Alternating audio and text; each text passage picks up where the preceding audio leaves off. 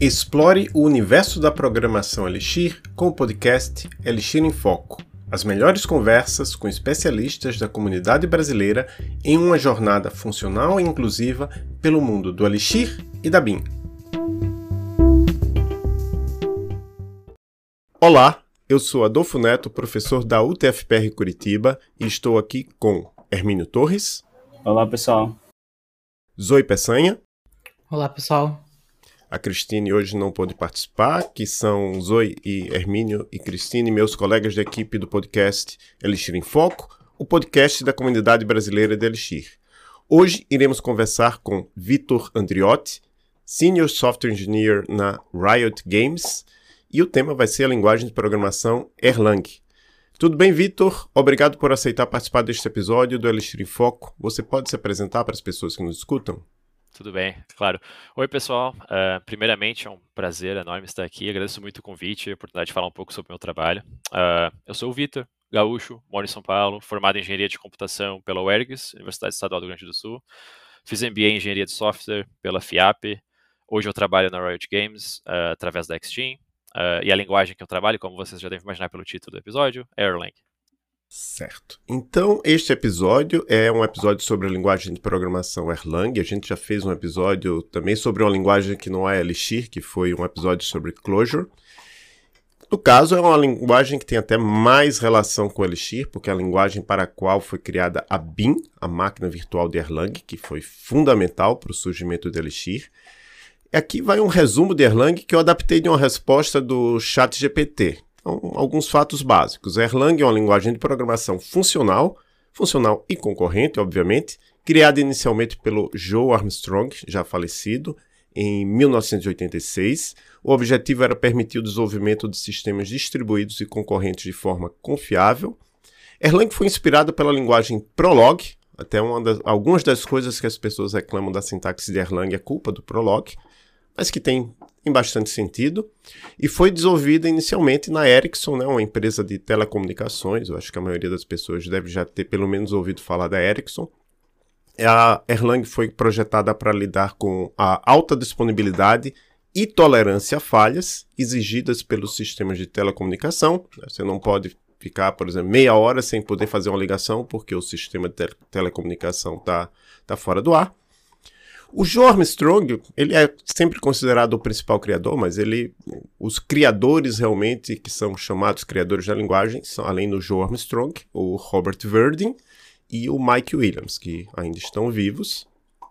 A linguagem foi posteriormente disponibilizada como software livre em 1998. Acho que tem uma história assim da Ericsson. Ah, não temos mais interesse nessa linguagem. Aí o grupo conseguiu convencer a Ericsson a disponibilizar como software livre. Mas anos depois a Ericsson voltou a, a se interessar. Tanto é que até hoje o time que mantém a, Erlang, Erlang OTP, é, é basicamente formado por pessoas pagas cujo salário é pago pela Ericsson. Erlang foi projetada para ser escalável e tolerante a falhas, suporta um modelo de concorrência baseado em processos leves, chamados de atores. Talvez até a gente deve, devesse ter um episódio futuramente somente sobre atores, que é algo, um conceito bastante importante. Então, esses atores se comunicam através de troca de mensagens. Isso permite que os sistemas escritos em Erlang lidem com grandes quantidades de tráfego e se recuperem de falhas de forma eficiente. Embora Erlang e Elixir compartilhem algumas semelhanças, elas são linguagens distintas. Né? O LX foi criado em 2011 pelo José Valim, com o objetivo de trazer uma sintaxe. Quer dizer, esse, é, é, é isso aqui o, o chat GPT colocou, mas eu acho que o, o José Valim não concorda. Né? O objetivo de trazer uma sintaxe mais amigável para o desenvolvimento web. Não é só isso, né? foram vários outros objetivos, mas lá no fundo tem, tem, um, fundo, tem um fundinho de verdade. Né? Tem uma sintaxe, talvez para os dias de hoje, mais amigável do que Erlang mas tem também outras questões. E o Erlang é, ainda é bastante usado por seu foco em sistemas distribuídos, tolerantes a falhas e ambas as linguagens, e não só essas, mas outras linguagens, né, se beneficiam da BIM, da máquina virtual de Erlang, que tem robustez, escalabilidade e permite a execução eficiente de sistemas concorrentes. Com relação a tudo isso que eu, que eu e o Chat GPT, e na verdade o Chat GPT está pegando o conhecimento de várias pessoas aí, já tem bastante material na internet sobre Erlang, sobre a BIM, inclusive escrito pelos criadores da linguagem. Vitor, você tem algum, algo a acrescentar sobre essa descrição do que é Erlang? Eu acho que essa descrição encapsula bem né, o que é o Erlang. Uh, já chega a comentar sobre a BIM, uh, faltou talvez comentar um pouquinho sobre o OTP, né, que é basicamente o pacote né, que engloba o Erlang e todo o seu ecossistema. Uh, já deixo um disclaimer para esse episódio, eu não trabalho com Elixir, então eu, eu meu, meu, foco é realmente Erlang aqui.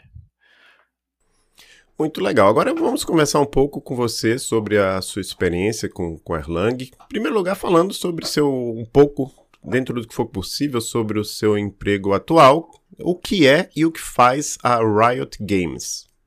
Certo. Uh, então, a Riot é uma empresa americana que desenvolve e publica jogos, além de também gerenciar uh, torneios competitivos de esportes, né, que são os torneios de, uh, de jogos digitais de forma competitiva. Ela foi fundada em 2006 pelo Mark uh, Mario e o Brandon Beck, e foi para o desenvolvimento do League of Legends, que até hoje é o carro-chefe da empresa, é o principal jogo, conhecido como LoL. Uh, recentemente, a Riot lançou outros três jogos, uh, como Valorant, uh, Wild Rift, o Legends of Runeterra e, e, a, gente gosta de dizer internamente que esse foi o momento que a Riot virou games, né? Efetivamente botou o S no games, que até que até 2020 era uma empresa de um único jogo. E agora também é uma empresa que anda abraçando uh, o pilar do entretenimento, né? Recentemente foi lançada uma série na Netflix, Arcane. Então é, é, é uma empresa em expansão, né? Boa. Uh, e a Riot Game usa Erlang em produção? De que forma isso acontece? Sim, a, a Riot usa Erlang em produção, é, especificamente o meu time, o time que eu trabalho é o único time da Riot que trabalha com Erlang. Nós temos seis serviços, em torno de seis microserviços em produção, dois que eu posso comentar aqui, que a gente tem, a gente tem publicações sobre eles, eu vou passar depois para você, Adolfo, os links para você colocar na descrição do episódio para o pessoal dar uma olhada. Uh, um, um desses dois ser principais serviços que a gente trabalha é o chat, ele é todo baseado em Erlang, ele é uma customização do eJabberty. eJabberty, para quem não sabe, é um projeto open source criado lá em 2002 em Erlang. Uh, e ele implementa o protocolo XMPP, XMPP, que é o Extensible Messaging Presence Protocol, seria basicamente protocolo de mensagem e presença, extensivo, alguma coisa nesse sentido em português. Uh, e esse servidor, né, basicamente, ele é um servidor em cluster que permite uma alta escalabilidade, milhões de conexões. Uh, o XMPP ele é um protocolo que geralmente quer conexões uh, permanentes, né? Até que um dos, uma dos lados cancele. E como eu comentei, em cluster ele permite federação de mensagens. Quando você está conectado num um chat aqui no Brasil, você pode, pode, em teoria, mandar mensagem para algum colega que esteja conectado no chat lá nos Estados Unidos. Então ele vai, ele é responsável, né, por entender a afinidade da, do destino da sua mensagem e mandar aquela mensagem. Uh, aí um outro serviço também. Esse serviço que eu comentei, ele é bem crucial para a experiência de jogador, de player como pessoa, para uma interação. Ele, ele enriquece né, o, o, o jogo do player por permitir comunicação. Mas ele não é core né, para o funcionamento. Agora, o outro serviço que eu vou comentar, que a gente também é, pertence ao meu time, é o RMS, que é o Riot Messaging System. Esse serviço, ele basicamente cria a, a conexão servidor-cliente. Então, por exemplificar, digamos que você no jogo queira adicionar um amigo. Como que esse amigo fica sabendo, recebe a notificação ao vivo? É através do RMS. O RMS vai mandar essa notificação. Ele, você vai usar a API do serviço de amizade para criar essa request de amizade. E, as, e as, esse serviço de amizade vai chamar o RMS para avisar as, o seu amigo que chegou uma notificação de amizade. Se ele estiver online, né? Claro que se ele estiver online, ele vai fazer uma REST para puxar todos os, a lista de amigos. Esse é um caso trivial. Existem casos mais, mais core para jogabilidade. Uh, quando você vai procurar uma partida, você vai fazer uma requisição para o serviço de partidas. Quando esse serviço achar uma partida, ele precisa te notificar. Como ele notifica? Através do RMS. Então aí você já nota que o RMS é core para o jogo. Se o RMS não está funcionando, você não entra em partida. Se você, o RMS não funciona, você não consegue selecionar o, o seu jogador ali. São, no, no League of Legends tem os champions, no Valorant tem os agentes. Você não consegue selecionar, porque você não consegue avisar que você selecionou e não chega nas outras pessoas para bloquear aquele agente de ser usado ou não. Então, o jogo não acontece no RMS. Esses foram dois, alguns casos básicos que eu dei. E o RMS, é, ele é um serviço um pouquinho mais complicado, complexo, talvez, que o Jabber, porque eles são dois componentes. A gente tem um componente que é o RMS Routing, responsável pelo roteamento de mensagens. Funciona exatamente como um roteador. Se a mensagem chega lá, ele tem que descobrir qual, qual, uh, qual é a conexão desse player que tem que chegar essa mensagem, se o player está online ou não, ele sabe tudo isso e de forma global. Então, esse é um serviço global você vai estar tá conectado. Aí tem a outra parte do RMS, que é o RMS Edge. Esse sim vai ter um contato direto com o cliente do jogador. Ele tem uma conexão uh, WebSocket direto com o player e uh, através dessa WebSocket que ele vai enviar essas notificações que eu comentei. O, por que, que o Erlang, né, nesse caso? Primeiro que é uma mensageria massiva, milhões de jogadores, então o Erlang é, bem, é muito adequado né, para solucionar esse tipo de caso. Outro caso, tolerância a falhas. Uh, o WebSocket cai, morre, a gente precisa restaurar ele. Então, o Erlang tem essas features para entender né, o comportamento de desconexão e tudo mais, uh, através de supervisors, que a gente pode falar um pouquinho mais à frente no episódio. E ele pode restabelecer essa conexão, pode entender que essa pessoa já estava conectada ou se é uma nova conexão e tudo mais. Então, esses são. Eu falei, acabei falando de três serviços, né? Porque o RMS se decompõe em, três, em dois serviços e o Edge é um serviço só. Então, talvez eu tenha me alongado um pouco. Não, muito maneiro, muito maneiro. É, e aí, tipo. Vocês usam os mesmos serviços para vários clientes, né? Para todos os jogos? Sim, então. É, o departamento que eu trabalho na Riot é um departamento que a gente chama de Game Agnostic Services. São serviços que são agnósticos aos jogos. Então, todos os jogos são clientes dos nossos serviços. Então, sim, o RMS é usado por todos os jogos independente. Ele ele não é game aware, ele não tem, ele até é, né? Ele sabe qual é o, de qual é o onde ele tem que mandar aquela mensagem, né? Porque você pode ter pode em teoria estar logado em mais de um jogo, em mais de um lugar. Pode ter tem o Riot Mobile também, o RMS atua nessa parte. Então então, sim, é, é, o nosso, os serviços do meu time, eles funcionam em todos os jogos. Bacana. É, antes de eu fazer minha pergunta aqui, só trabalha ou também joga os jogos da Riot ou outros, né? Jogo, eu sou uma vergonha, né, pra Riot, porque eu sou horrível, mas eu jogo, eu jogo um pouquinho. Eu jogo Valorant, é, um pouco. O, o, League of Legends eu tentei, mas simplesmente a curva de aprendizado semelhante ao Erlang é um pouquinho complicada, é, então eu acabo jogando mais o Valorant. É, eu ainda não cheguei a, a, jogar nenhum, mas no ano passado eu tava é, com o William, né, que é um outra pessoa que trabalha na Riot e a gente estava em São Francisco e a gente pôde ir na final, acho que foi do League of Legends. Ah, que legal. Que foi lá em São Francisco. Isso e eu mesmo. fiquei bem impressionado com a magnitude do evento, né, do, da final e tudo.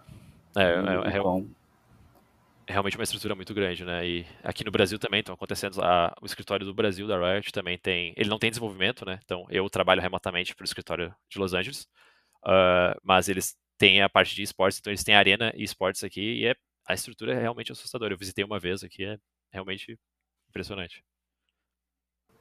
Bacana. E agora indo para a pergunta, né? Como é que tu chegaste a, a conhecer o Erlang, né? E por que que ele te pegou, cativou, né?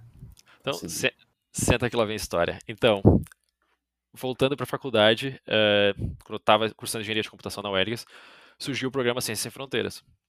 Eu apliquei, passei e eu fui alocado para Rice University em Houston, no Texas.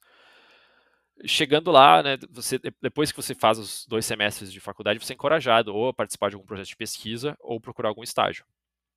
Como eu fazia projetos de pesquisa aqui no Brasil, e, e, eu tinha uma ambição assim de fazer mestrado, doutorado e seguir uma vida acadêmica. E também, sendo sincero, eu nem, eu nem pensava em engenharia de software naquela, naquela época. Eu estava mais voltado para programação embarcada e eletrônica, que, era, que é bem o, o foco desse curso de engenharia de computação.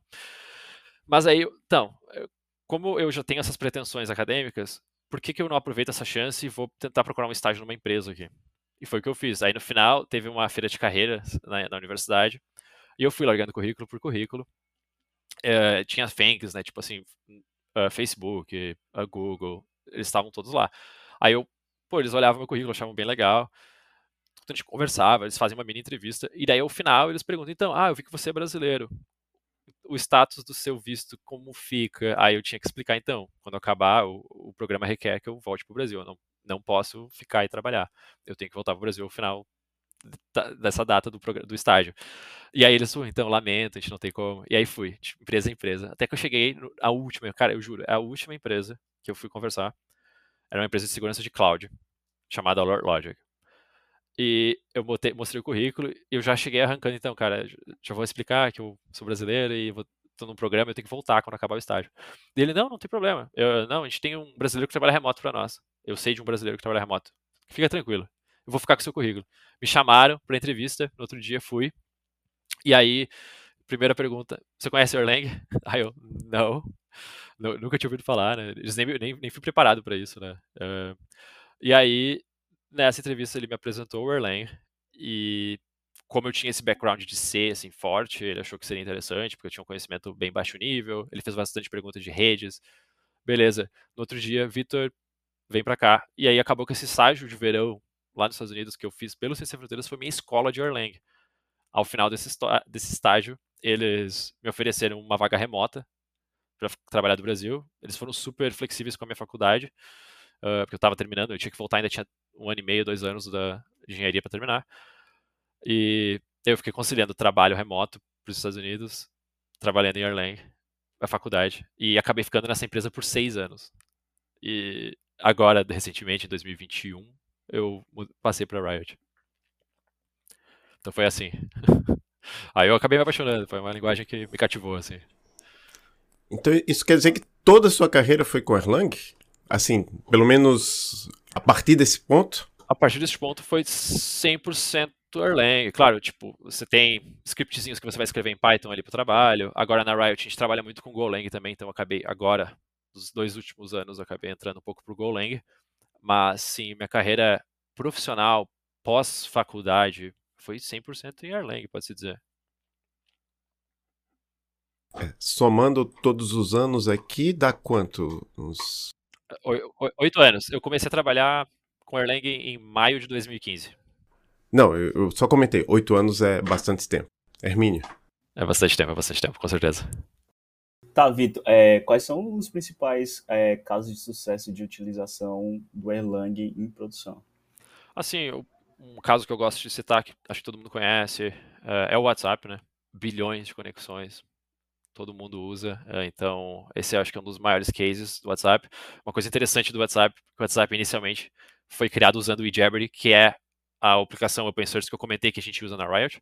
Eles reescreveram o eJabber Uh, hoje em dia já é basicamente uma aplicação à parte, mas foi totalmente baseada né, nos conceitos e como o Jabber funciona. Uh, eles reescreveram também, eles fizeram a sua própria versão do XMPP, assim como a Riot também, a gente tem uma versão própria, então você não consegue conectar com o seu próprio cliente, né? Uh, XMPP, você tem que ter um cliente Riot para conversar com o protocolo nosso. Uh, outro exemplo de empresa, que é um case, acho que a Klarna é bem conhecida, é uma empresa sueca de pagamentos, chegou no Brasil há pouco, então processam bilhões de transações aí. A própria Ericsson até hoje tem Erlang, né, de certa forma em produção, apesar de não indiretamente ainda prover pessoas pagas para trabalhar no Erlang, é, é, ela também aplica e usa Erlang. E agora, vocês ficaram sabendo também, a Riot pode-se dizer que seja um bom case, ela está há mais de 10 anos com Erlang em produção, de forma bem robusta, né, funciona tudo tá sempre online, né, então acho que é legal comentar também recentemente uns dois anos atrás, a, a Nintendo também aderiu ao Jeopardy, que é feito em Erlang. Eles fizeram uma versão customizada dele para entrega de notificação da eShop e tudo mais da, no Switch. Então, os Switches, hoje em dia, eles mantêm uma conexão XMPP com o Jeopardy. Eu fiquei sabendo recentemente, lendo alguns fóruns aí. Essa é nova, essa não fazia a menor é, ideia. É, eu, eu vou achar o artigo, vou mostrar. Acho que é a própria Process One, que é a empresa que, man, que hoje em dia mantém o, o Jeopardy, uh, publicou. Boa, boa. E aí você citou que né, você tinha uma base ali com, com C, né, mais baixo nível e tal. E aí quando te apresentaram o Erlang, você né, disse que se, meio que se encantou, né? Então, o que, que você mais gosta na, na, na linguagem? Então, é, para mim, eu, eu, uma coisa que eu mais gosto é essa priorização em tolerância a falhas e, e, a simultaneidade, né? Um exemplo de feature que eu até cheguei a comentar rapidamente no início do episódio foi uh, que é, são supervisors, né? Que é um é, eu acho uma coisa muito interessante que já é, é um negócio que já tá existe intrinsecamente na linguagem Erlang e eles são responsáveis para quem não está ouvindo e não sabe, né? São processos, assim como o processo normal dentro do, do Erlang, mas eles são responsáveis por vistoriar outros processos. E, e aí é de acordo com a estratégia que você escolher, né? Você quer que um processo para um processo, significa que se aquele processo morrer, eu quero que esse processo seja restartado, reiniciado, ou você pode ter um para todos também, que daí se um processo morrer, você vai ser reiniciar todos os outros processos. Um, exemplo, né, eh, de como você pode usar isso é, digamos, uma pool de conexões com um banco de dados. Uh, você eh, essas conexões em algum momento podem cair, né? Às vezes por um timeout no lado da, da, database ou algum problema de network. E se ela cai, você quer que ela esteja restabelecida o mais rápido possível, né? Para você não ter aqueles tempos de espera e client timeout para o cliente. Uh, então, um supervisor vai reiniciar essa, essa, esse worker responsável por essa conexão para você. Uh, só para deixar claro, sim, todas as linguagens têm algum tipo, uma certa funcionalidade que vai te trazer isso por uma dependência e tudo mais. Mas o Erlang, isso é tá ali, ele tipo é intrínseco da linguagem. O Erlang roda com supervisors o tempo todo e você escreve um supervisor com até uma linha de código e você tá lá com alguma coisa já cuidando do, do seu do seu child uh, worker. Então, eu acho isso uma das uma, uma, uma coisa que eu gosto muito no Erlang. Aí já entra também na parte de gen servers, né, que são os servidores genéricos, que, que também são intrinsecamente né, conectados ao supervisor, que você simula, né, um não é que simula, né, você realmente atua como um servidor cliente, basicamente, acho que é assim que a gente pode falar, né? Uh, e o Gen Server ele vai, pode receber mensagens e uh, assincronicamente, sincronicamente, ele, ele pode expandir, né? Você pode metralhar ele de, e ele vai criar novos workers. Então, são esse tipo de features que já são bases do Erlang, do OTP, né? Que é o framework por trás, que me impressionam. Eu também, como um DevOps, né? Assim, os serviços na Riot, os times geralmente atuam de forma DevOps. Então a gente é desenvolvedor e operador, né? Então, se o a gente é responsável por manter aquele serviço em funcionamento. E eu vejo o Erlang, o Erlang te dá, como você consegue conectar na, na VM, né? Você consegue é, acessar a, a, sua aplicação em, em andamento e fazer chamadas nela, você consegue identificar erros rapidamente. Você, você consegue chamar qualquer função que seja exportada através de um console, né, Erlang. Você pode também, uh, temporariamente, colocar um tracing. Existem ferramentas como o DBG, Recon, em que você consegue fazer um tracing de um PID, que são, é o Process ID do Erlang, né, que é assim como os, assim, cada worker supervisor vai ter um PID associado, e você pode fazer um tracing desse PID e saber exatamente o que são as entradas e saídas, e ali você consegue identificar, ah, então, esse, esse JSON está mal compilado, ou ah, agora que eu vi aqui, então, essa URL não tá, a gente não está chegando nela, porque às vezes, às vezes você, idealmente você coloca logs, né, que vão te entregar essa resposta, mas é impossível você você pegar todos os que a gente chama de edge cases, né? Você não consegue pegar todos os cantinhos da sua aplicação, às vezes, e cobrir eles. Vai ter uma exception, e como o Erlang é tolerante a isso, né? Ele vai ficar falhando, ele vai continuar funcionando enquanto falha. Uh, você, às vezes, precisa descobrir o que está acontecendo. E nada melhor do que já está ali em produção, o caso já está acontecendo, porque às vezes, em outras linguagens que eu já senti até na, no, nos trabalhos que eu tive, uh, você não consegue, às vezes, identificar mesmo com o problema acontecendo em produção. Você não sabe o que está acontecendo. Você não, você não, tem uma, não consegue, a, a, no momento, atuar. E com o Erlang você consegue. Você vai lá, você abre o, estado da, do seu Gen Server, do, da sua aplicação, você vê o que está acontecendo ali, e você já consegue, consegue, inclusive, em casos extremos, você poderia até fazer um hot swap, né? Uh, você pode pegar um bin compilado ali e, e fazer uma troca da, daquele arquivo compilado na sua aplicação. Claro, super perigoso, não recomendo, nunca fiz isso na Riot, mas é, é possível, né? Você poderia, em casos extremos, inclusive, fazer um hot swap da aplicação. Bem, aí falei demais, mas seria isso algumas coisas que eu gosto do Erlang. É, hot swap é um negócio fantástico, né? Que muitas pessoas às vezes dizem, ah, a gente nunca usou, né? Mas quando usa, né, é um negócio assim que você vê, poxa, como é que dá para fazer isso aí? Que é uh, simplificando. Eu, vou tentar dar uma de, de, professor aqui e tentar simplificar assim: é você tem uma aplicação rodando, né? E, e você, sem interromper o funcionamento daquela aplicação, você troca o código que aquela aplicação está rodando. Simplifiquei demais ou tá razoável? É razoável, é isso mesmo. E o, e o, a máquina entende o versionamento, né? Ele entende o que. Ele vai manter. Quando você faz o swap, na verdade, é, o OTP tem um processo de release em que ele vai manter as duas versões ali. Então, o, os workers, né, os, os, processos que estavam utilizando a versão antiga continuam usando, até que você pare eles, restart, ou que eles sejam recriados. Aí eles vão continuar para outra. Mas, mas é possível também você já fazer a substituição de forma imediata. Mas, é exatamente isso, Adolfo. Agora uma pergunta que eu não sei se, se você vai poder responder adequadamente, porque você falou que tem, não conhece muito Elixir, certo? Mas dentro do, da, do seu ponto de vista, claro, de uma pessoa que trabalha com Erlang, quais são as principais diferenças que você observa entre Erlang e Elixir? Ah, eu imagino que as, eu vejo mais a, a sintaxe, né? Eu acho que é uma sintaxe, a sintaxe do, do Elixir é é mais, podemos dizer assim, simplificada, né? Tem, é, eu acho que ela meio que faz com que a curva de aprendizado caia muito, assim, eu, eu acho que se torna uma linguagem mais atrativa para uma pessoa que quer, embarcar no, num paradigma funcional. Então, é, eu vejo mais, é, uma das principais diferenças é a sintaxe, né? Também, claro, a comunidade do Elixir é maior, hoje em dia eu, eu julgo ser maior, uh, mas é claro que existe também uma uma correlação, né? O Erlang se desenvolvendo é vantajoso para o Elixir, porque a BIM vai trazer benefícios e, e o Elixir crescendo é muito bom para a comunidade Erlang também. Então, eu acho que existe uma sintonia aí. Mas é, é até aí que eu chego, né? O, com é, na minha visão, como não programador de Elixir, eu vejo mais aqui a, a linguagem traz muitos benefícios assim para uma pessoa embarcar, né? Mas eu sempre digo uh, que eu acho que é interessante para pessoas que aprendem Elixir também aprenderem Erlang, eh, pode trazer, você pode usar código Erlang, funções Erlang e se manter atualizado com o TP, é muito vantajoso. É, eu acrescento ainda assim que a, a gente sabe em Elixir, né, que Elixir é parte do ecossistema de Erlang. Elixir só, só tem todas essas funcionalidades por causa de Erlang, por causa de tudo que é feito, até inclusive até hoje, né? Eu até perguntei isso uma vez pro, acho que eu já devo até ter falado isso aqui. Eu perguntei pro Francisco Cesarino, né? Porque Cesarini, porque o a, a Ericsson mantém o Erlang OTP. E e se um dia a Ericsson não quiser mais manter? Aí ele disse: não, isso não vai acontecer, porque eles dependem muito daquilo ali, né?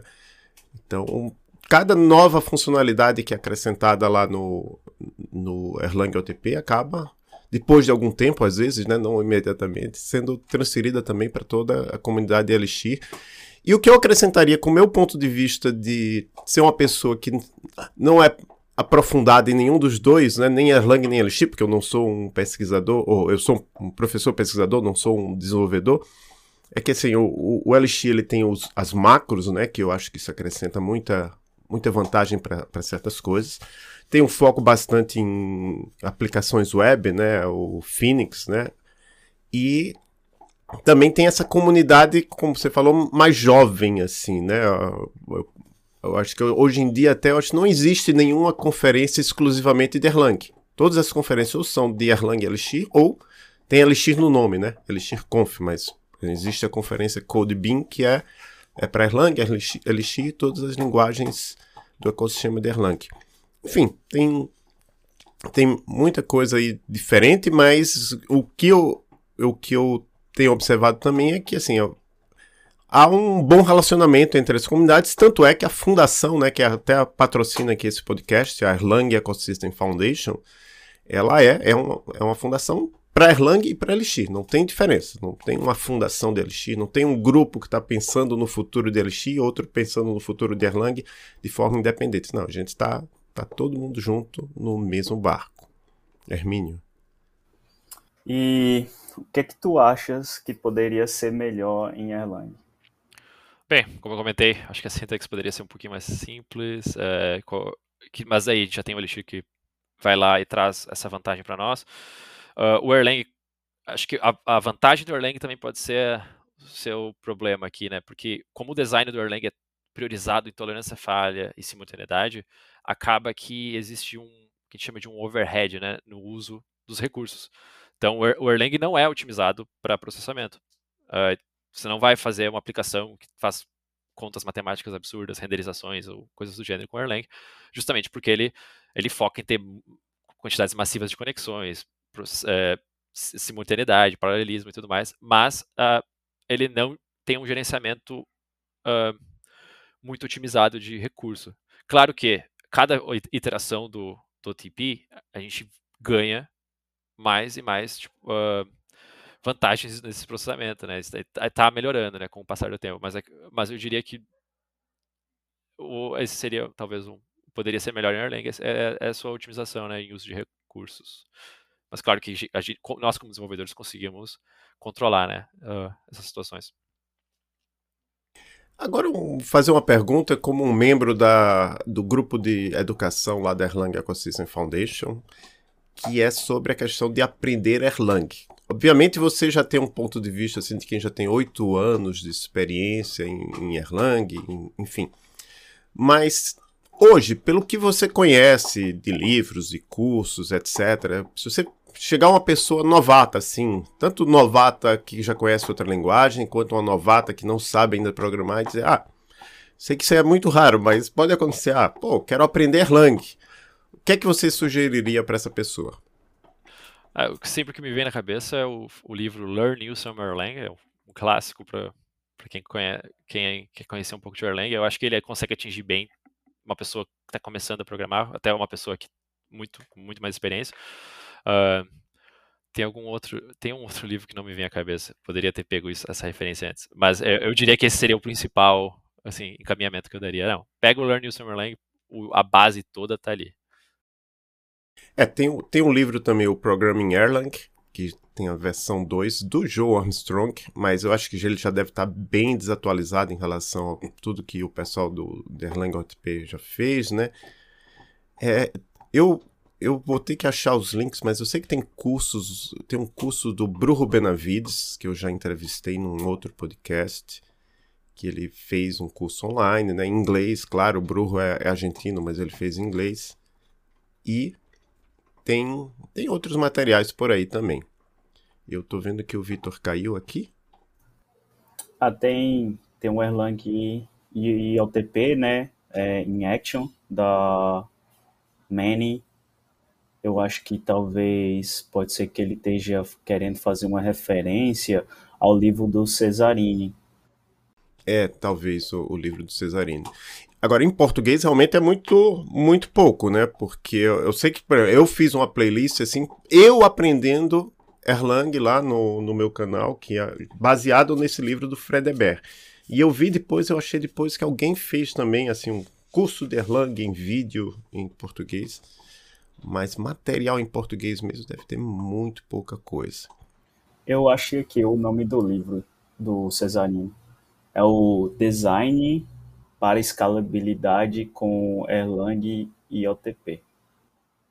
É, por sinal, o Alfred Baldish, é Alfred Baldish, né, o nome dele, ele é um desenvolvedor de, de Elixir, ele desenvolve, é, Alfred Reynold Baldish, ele é daqui de Curitiba, mas ele já está há um tempo na, na Dinamarca e ele trabalha com Elixir.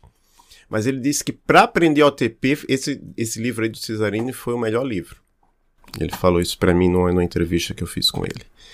Falando em livros, um que eu fiquei muito afim, curioso de conhecer é o material do Manuel Rubio Jiménez que eu sei que ele é instrutor, né, da Erlang é, Solutions, né, e ele dá os, ambos os cursos, né, do, de Elixir, né, tanto o básico como o intermediário, e eu sei que ele tem vários livros escritos, né, como o Erlang LTP versão 1, 2 e 3, se eu não me engano, ele tem um focado só em Elixir e ele tem um de, de Phoenix também, né, só que nem todos têm na linguagem é, em inglês, porém todos existem em espanhol.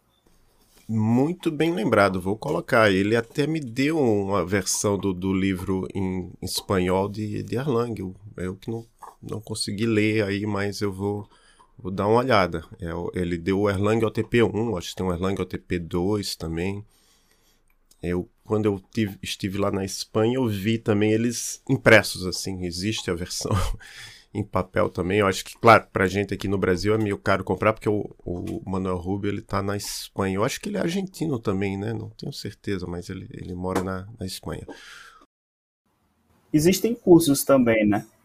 Acho que não só eu cheguei a fazer esse curso, mas o, eu já vi que o Adolfo também chegou a fazer, da Feature Learn. Qual? Da Feature Learn. Sim, sim. É, eu comecei a fazer, mas eu tenho uma dificuldade muito grande em, em assistir coisa gravada. É, então, vídeo, né? Sim, em, sim. O, assim, eu fiz, por exemplo, eu fiz o curso do Bruce Tate numa boa, porque era online síncrono, né? Mas online assíncrono, por mais que eu goste muito da didática do Simon Thompson, que é um cara fantástico, que é o que fez esses cursos aí da Future Learn, eu não consegui. Chegou um ponto que eu disse, ah, não, não tenho mais paciência para isso, até porque eles tinham assim um, um prazo, né? É, é assim, é, ah, é de graça até tal dia, depois de tal dia você vai ter que pagar. Ah, não, não. Teve gente até que baixou os, os, vídeos, né? Mas ah, não, acabei não conseguindo assistir. O que eu fiz mesmo foi é isso que eu fiz lá no, no YouTube, ler o, o, livro do, do Fred Eber e alguns outros materiais aqui e ali. Eu só lembrei de uma coisa que eu lá num outro podcast, né, que eu cheguei a fazer uns três episódios chamado Hello Erlang em inglês. A gente entrevistou eu e o Slava, né, que é o desenvolvedor Erlang ucraniano. E aí vocês entendem por que, que o podcast parou, porque ele está lá na Ucrânia. Apesar dele não estar tá numa região assim que foi duramente afetada pela guerra, mas o país está em guerra, então é meio complicado pensar em podcast. Mas a gente entrevistou um cara da Wargaming. E eles usam também Erlang lá justamente para essas coisas assim de chat entre os, os uh, jogadores, né? Foi o Yuri Sloba. Eu acho que ele é bielorrusso. Bem, como a gente comentou sobre durante sobre todo o, o episódio, né? O OTP é uma parte essencial do, do Erlang e de todas as, as linguagens, né? É, derivadas em cima da BIM. E a gente acabou. Faltou, faltou explicar assim o básico do que é o OTP, né? Então você consegue explicar um pouco o que seria o OTP para quem não conhece ou quem nunca ouviu falar sobre. Claro, claro. Então, o OTP ele é basicamente é o acrônimo de Open Telecom Platform, plataforma aberta de telecom, que hoje em dia, claro, né, a gente já meio que saiu um pouquinho do telecom, estamos mais na web, mas ainda assim é usado em telecom. Ele é, ele é basicamente o conjunto de bibliotecas Erlang, né, que que constitui o próprio runtime do Erlang, uh, todos os componentes escritos em Erlang, algumas coisas também não, tem algumas coisas em, em C lá, pelo que eu sei também. Uh, a, gente pode, a gente pode resumir ele, talvez, a um framework, né, que engloba alguns componentes que a gente citou no episódio, como os supervisors, os gen servers, gen state e tudo mais. A parte de release dentro do, do Erlang, que é, um, é uma feature interna do Erlang, também é é composta, é uma composição do OTP, né? Uh, resumidamente é isso, né? Você, quando você instala o Erlang, basicamente você instalou o OTP. Instala vários dos componentes. Sim. É. Um outro componente interessante também de lembrar que existe o Minesia, né? Que é um banco de dados é, em memória. É bem interessante isso. Uh, enfim, tem vários outros componentes, né? Tem uma listinha, tem um site, é, tem um site que lista todos os componentes. Eu não sei de cabeça qual que é agora, mas Posso pegar aqui para deixar depois como referência. O que eu ia dizer é que a gente vai terminar esse episódio, claro, deixando aberta a possibilidade de futuros outros episódios, talvez mais avançados, né? Que até um, um comentário que o Adriano Santos fez para mim, ah, talvez seja interessante ter também uns episódios mais avançados, né? E, e é, tá nos planos da gente. A gente já tem esse plano, por exemplo, em relação a Clojure, que a gente fez um primeiro episódio, que é fazer um segundo. E quem sabe Erlang também dê certo. E aí, eu vou dizer para você, Vitor, muito obrigado por participar do Elixir em Foco. Você quer deixar uma mensagem final para a comunidade brasileira ou falante de português do ecossistema de Erlang? É, Erlang é uma linguagem muito poderosa, né? É uma linguagem que tem uma comunidade legal. É, não é, assim como a gente comentou, não é uma, uma comunidade grande, mas é uma linguagem, é uma comunidade que ainda cresce, uh, que é engajada, que é muito preocupada em solucionar esses problemas de telecomunicações. Se você, você tem interesse em escalabilidade, tolerância a falhas, talvez Erlang ou Elixir seja o caminho para você.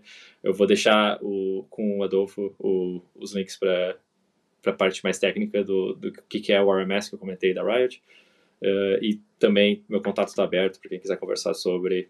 Também, quiser fazer um, um, um episódio, parte 2, a gente continuar conversando sobre partes mais avançadas do Erlang. Estou aberto. Foi, foi muito bom participar.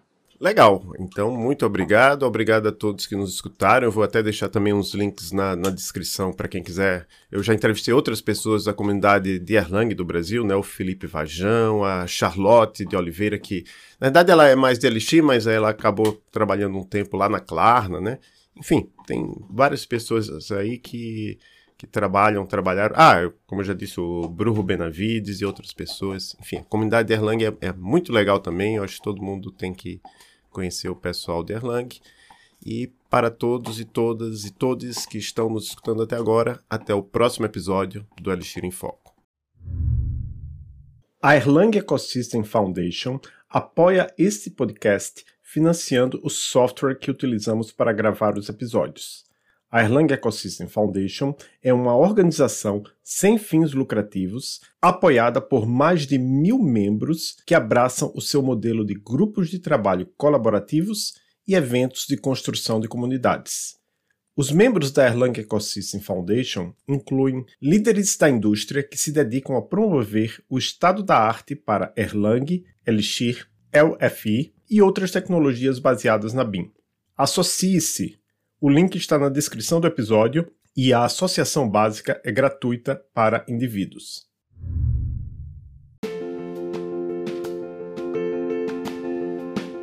Obrigado por escutar mais um episódio do Elixir em Foco. Estamos no Twitter, arroba Elixir em Foco, e temos um site, elixiremfoco.com. Até o próximo episódio.